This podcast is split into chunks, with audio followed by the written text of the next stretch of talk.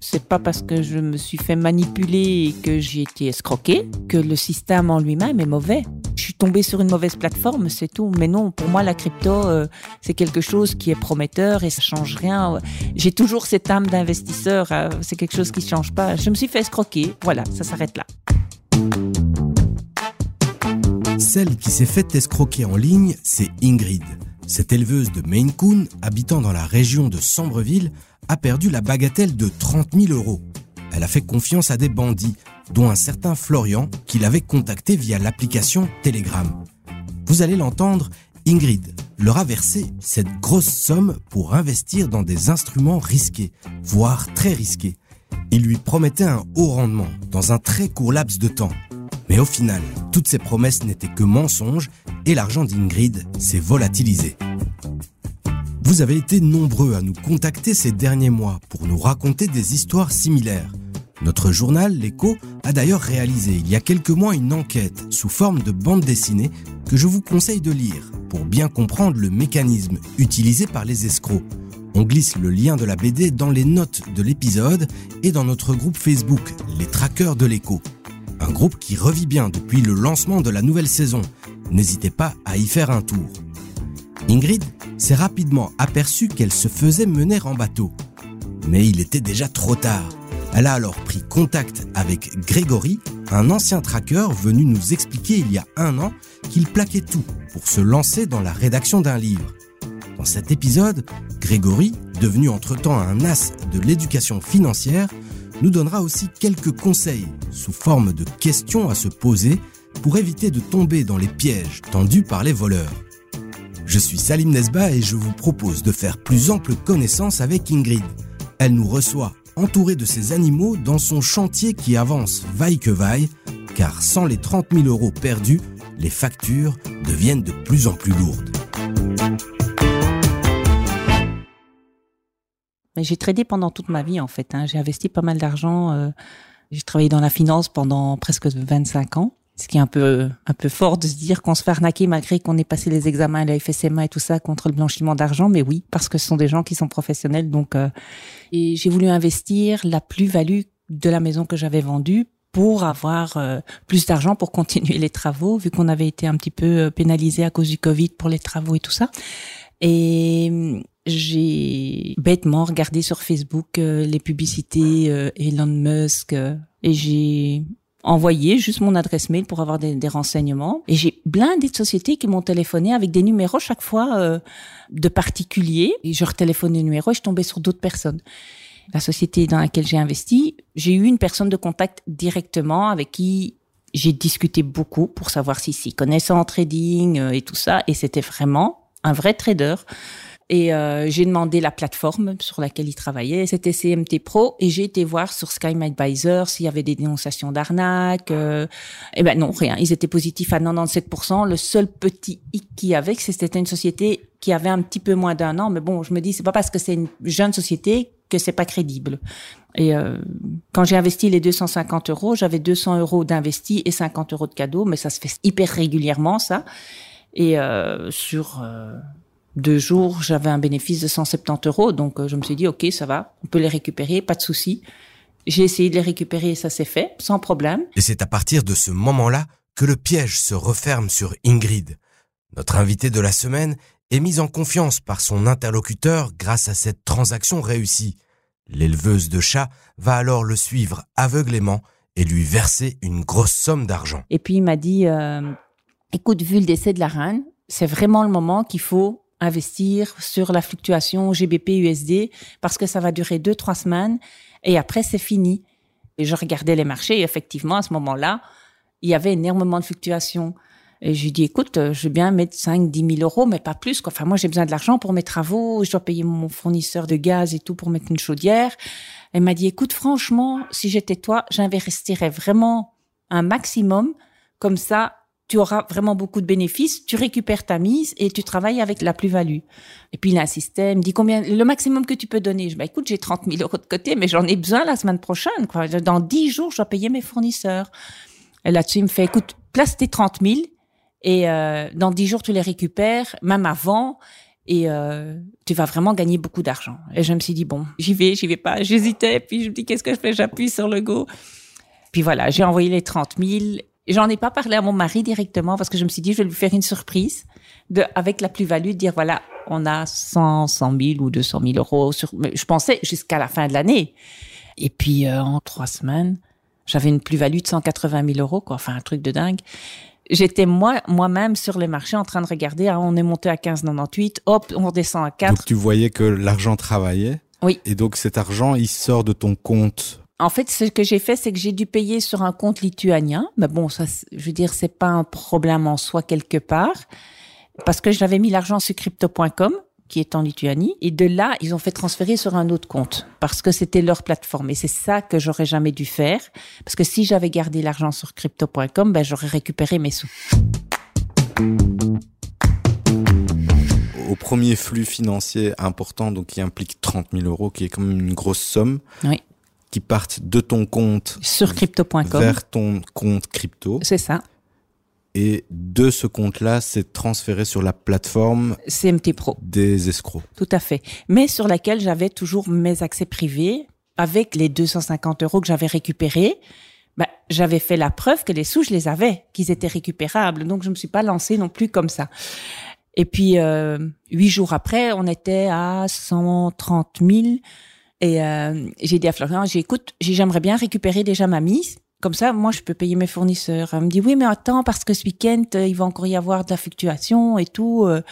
Et je dis, oui, mais enfin, bon, j'ai besoin de mes sous. alors, elle me dit, oui, mais maintenant, il faut quand même déjà payer tes impôts. Je dis, mais non, je dois pas payer d'impôts là-dessus. Je dis, les impôts, je les paye dans mon pays et c'est pas toi qui en international. Il me fait, oui, mais non, dans les placements internationaux, c'est comme ça, tu dois payer tes impôts chez nous et nous, on les repaye dans ton pays. Je dis, ah, là, je suis pas d'accord du tout. Et ça, c'est de vive voix. Donc oui, oui, tout à fait. C'est tout via Telegram, en fait. Et là, j'ai commencé à tiquer. Je me suis dit, oh non, pétard, je me suis fait avoir, ça sent pas bon. Je me suis dit, oh, là, j'ai commencé à culpabiliser. Je me suis dit, mince, j'ai envoyé tout mon argent et ça sentait pas bon du tout. Donc, j'ai commencé à demander, à vouloir parler à un supérieur. Et là, on m'a passé un soi-disant euh, Monsieur Abella. Donc ça se passe comme dans une banque, quoi. Tout à fait, euh, tout à fait. je suis pas d'accord, j'aimerais avoir. Euh... Et il me dit euh, oui, on est à la FINMA, blabli, blabla, et c'est comme ça, vous devez payer vos impôts. Et si vous passez par Barclay, de 25%, vous passez à 12% et demi. J'ai dit, mais c'est quoi tout ce bins Enfin, je dis, c'est n'importe quoi. En plus, en Belgique, j'ai dit, si on fait des plus-values en delà des six mois, on paye 33% d'impôts, j'ai pas 25. J'ai donc la législation belge, vous la connaissez même pas. Je sais ce que je dois payer comme impôt. Je dis, et je les payerai jamais à une tierce personne. Là-dessus, il me dit, euh, OK, ben écoutez, euh, comme il voyait vraiment que je ne lâchais pas prise, il m'a dit, écoutez, faites-nous une dérogation, comme quoi on accepte que vous payez vos impôts dans votre pays, mais vous devez payer le trader. J'ai dit non, je paye rien du tout, vous prélevez à la source. Moi, je dois pas débourser de l'argent en plus. J'ai en plus de ça, moi, j'ai vidé tous mes comptes. Vous me demandez de vous payer encore 18 000 dollars parce que j'ai fait 180 000 dollars de bénéfices. J'ai dit c'est hors de question et depuis, euh, mais il me téléphone encore maintenant. Hein.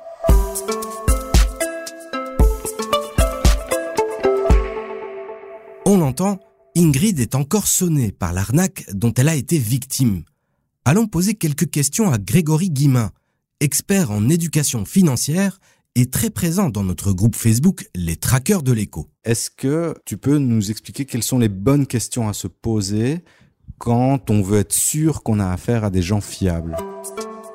Je dirais la première question importante, c'est à partir du moment où quelqu'un vous vend le rêve de devenir riche, il faut s'enfuir en courant. Et ça, ça va éloigner déjà 90-95% des offres. On ne devient pas riche comme ça en investissant dans des cryptos, en investissant sur le marché des forex. Et donc ça, c'est le premier point. Le deuxième point, c'est de prendre le temps de dire, OK, très bien. Mais si déjà on me contacte via WhatsApp, via Telegram, euh, via Facebook, eh ben déjà un petit warning en disant attention, il faut peut-être se poser les questions et poser la question sur ben, dans quoi vous me parlez d'investissement, mais dans quoi vous allez investir? Expliquez-moi euh, comme si j'étais un enfant de 10 ans, comment vous allez investir? Si vous n'êtes pas capable de comprendre ce dans quoi il va investir et comment il va le faire, quelle est sa stratégie d'achat, quelle est sa stratégie de vente, ben en fait, arrêtez-vous là. Moi je dis toujours qu'il faut investir ce dans quoi on comprend et donc si on comprend pas, ben, il faut s'arrêter. Troisième question qu'on peut se poser aussi, c'est de dire l'argent il est où? Par où ça va transiter Quelle autorité de régulation il y a en Lituanie, euh, en Asie, euh, à Chypre, un petit peu exotique ou c'est plutôt euh, la FSMA en Belgique ou la BaFin en, en Allemagne. Et donc, en posant déjà ces trois types de questions-là, on peut arriver justement à filtrer un maximum de choses et on peut aller plus loin sur les questions en disant, expliquez-moi comment vous gagnez de l'argent, me parlez que moi je peux gagner beaucoup d'argent, mais comment vous vous en gagnez? Expliquez-moi de manière transparente ça. Expliquez-moi aussi vos performances par le passé. Quelle était votre performance en 2022, 2021, en 2008 Et en fait, dès que vous posez ces questions-là, 99,99% des gens vont lâcher l'affaire. Pourquoi? Parce que vous êtes beaucoup plus vigilant que la moyenne et donc investissez dans des choses qui ont pignon sur rue et pas en suivant des gens qui vous contactent comme ça via Telegram ou via WhatsApp. Grégory a fait de sa passion pour les marchés son activité principale. Il a publié il y a quelques mois le livre Bien débuté en bourse aux éditions Mardaga que je ne peux que vous conseiller de lire. Retour chez Ingrid. Dans cet épisode, pas de scan du portefeuille, mais quelques extraits de notre interview avec cette investisseuse à la longue expérience. Vous allez l'entendre, c'est souvent la quête de rendement qui guide ses choix. Ce qui m'attire le plus pour le moment, c'est la fluctuation de l'or USD euh, et alors la crypto, enfin le Bitcoin, parce que pour le moment la fluctuation est bonne là-dedans. Mais il y a euh, GPT qui vient de sortir, GPT 4, et la crypto du GPT vient de sortir depuis le 10 mars. Et euh, ben, il est fort probable qu'on arrive à du x10. Mais à t'entendre, je comprends que quand tu investis, c'est dynamique, quoi. Il faut qu'il y ait du rendement. Ah, c'est clair. Bah, je, je vais pas investir pour perdre mon temps et euh, non, il faut que ce soit rentable. T'es pas encore une tradeuse, mais. Euh, je suis pas tradeuse, mais bon, je m'y intéresse. Tu vas sur des instruments qui que les traders utilisent, par exemple. Tout à fait. L'or, le dollar. Oui. Dans les actions individuelles, est-ce que tu as déjà acheté des actions? Oui, dans le temps. un portefeuille euh, Pour le moment, non. Et dans ton parcours d'investisseuse, il y a, y a des moments. Euh, ah, mais j'ai déjà fait du 800% euh, il y a quelques années. Euh, c'est non, j'aimais bien. Hein. J'aime bien quand ça rapporte, c'est clair. Et comment on fait du 800% il y a quelques années? Oh, ben, on regardait au moment où il fallait vendre et racheter. Et c'est vrai que c'est une dynamique plus agressive quelque part parce que c'est des trades à très court terme. Mais euh, voilà, c'est ce qui rapporte. Mais c'est vrai que c'est un peu plus risqué qu'on travaille des leviers. Mais bon, voilà, il y a des moments où j'ai perdu, mais en grosse ligne, j'ai beaucoup gagné. Je me rends quand même compte que l'élément déclencheur, c'est peut-être l'appât du gain. Le fait de vouloir à un moment donné gagner trop vite d'une somme d'argent trop importante. Je dirais pas que c'est l'appât du gain à très court terme pour euh, gagner très vite de l'argent, non. C'était gagner de l'argent, oui, ça c'est clair, mais plus pour avoir un confort de vie et pouvoir sortir dans la situation un peu difficile dans laquelle j'étais parce que j'ai acheté une maison dans laquelle il y avait plein de vis cachées. Avec le Covid, j'ai dû attendre 20 mois avant de pouvoir rentrer. Enfin, je vis dans un chantier. Donc, c'était vraiment pour améliorer le confort de vie de toute la famille. Perdre du temps et perdre de l'argent, c'est pas le but. Et ce n'est pas faire de l'argent pour la spéculation ou le plaisir de spéculer, c'est pas ça. C'est vraiment avoir un petit confort de vie, un petit un coussin euh, de tranquillité. Mais euh, mon but n'est pas de devenir milliardaire non plus. Hein. Si je le suis, tant mieux. Est-ce que toute cette histoire euh, t'a donné envie de tourner complètement le dos à la finance et de ne plus investir? En fait, pendant tout un temps, oui. Et j'ai une société qui m'a contacté la fille qui m'avait contacté était euh, vraiment les larmes aux yeux. Elle m'a dit "Écoute, j'ai lu ton histoire, ça a pleuré." Elle m'a fait "Je voudrais t'aider." Et je me suis dit "Ouais, non, fous-moi la paix. Enfin, c'est juste bon quoi, laisse-moi tomber, je vais plus rien savoir." Et puis euh, fin jan enfin vers mi-janvier, elle m'a recontacté en me disant euh, "Écoute, il y a les grands patrons de France qui viennent. Viens voir et puis tu me diras quoi." Et j'ai été et je me suis dit "Bingo, c'est ça que je veux faire." Donc j'ai eu entièrement confiance en leur démarche. Cette histoire t'a immunisé dans le sens où euh, tu n'as cru à cette euh, plateforme que parce que tu as été physiquement? Tout à fait. C'est la base. Hein. Imagine, euh, tu es devant les personnes que tu as eues au téléphone. Je leur pète la figure. Ça, c'est sûr. Se faire voler 30 000 euros de la sorte laisse des séquelles. Vous l'imaginez, Ingrid, partagé entre détresse et colère, a du mal à tourner la page. D'autant plus que l'argent disparu devait lui permettre d'avancer dans ses travaux, des travaux qui devaient eux-mêmes faciliter sa transition professionnelle. L'occasion de rappeler ici une règle d'or, on investit uniquement de l'argent qu'on est prêt à perdre. En fait, j'aimerais bien comprendre quelle était l'urgence à ce moment-là d'investir une somme aussi grande. Bien sûr, il y a les travaux, mais euh, il y a aussi une situation euh, entrepreneuriale, professionnelle, les travaux, tout se mélange, et donc peut-être qu'il y avait un besoin de urgemment agir. Oui, en fait, ce qui s'est passé surtout, c'est que mon activité en tant qu'éleveuse, ben, euh, elle était quasi à l'arrêt parce que depuis la guerre en Ukraine, l'augmentation de l'énergie, ben il y a des clients qui étaient venus, qui m'avaient réservé des chatons, à qui j'ai remboursé la compte, et ben les chats ils sont encore là. Ils sont un an, ils sont encore là parce que les gens ont moins de moyens et mon mari me mettait beaucoup de pression en me demandant si j'avais fait un chiffre d'affaires sur la journée. Je lui disais ben non, les gens téléphonent pas. Carrément, il y avait carrément pas d'appel pas de demande à cette période-là. Et il me disait, euh, ben, euh, si t'as pas de demande, c'est que t'as rien foutu. Rentre de l'argent. Enfin, tu te rends compte de la situation. T'as arrêté de travailler à la banque pour ouvrir ta propre boîte et tu ramènes rien. Donc, euh, tu mets la famille dans les problèmes financiers. Et c'est ça qui te pousse à prendre du risque. Voilà, exactement. Et là, je me suis dit, bon, ben, il est tous les jours sur mon dos en me disant, faut que tu rentres de l'argent. Je me suis dit que c'était le bon moment. Puis quand je me suis rendu compte que tout était bullshit, c'était la mort totale. Je me suis sentie mais coupable, comme si j'avais les trois pyramides de Khéops sur la tête là. Je me suis dit je vais jamais me lever. Euh, si ça y est, mon mariage est foutu, la maison, je peux, je peux. Enfin, c'était l'horreur, l'horreur. Et puis je me suis dit oh, ça suffit. T'as perdu de l'argent, c'est que de l'argent. À toi de te refaire quoi. Hein tu as quand même décidé très vite que c'était des escrocs. Après une semaine, quand j'ai demandé de libérer les fonds investis. Dans d'autres cas, parfois, le tilt, il arrive euh, quelques mois après, parfois des années après.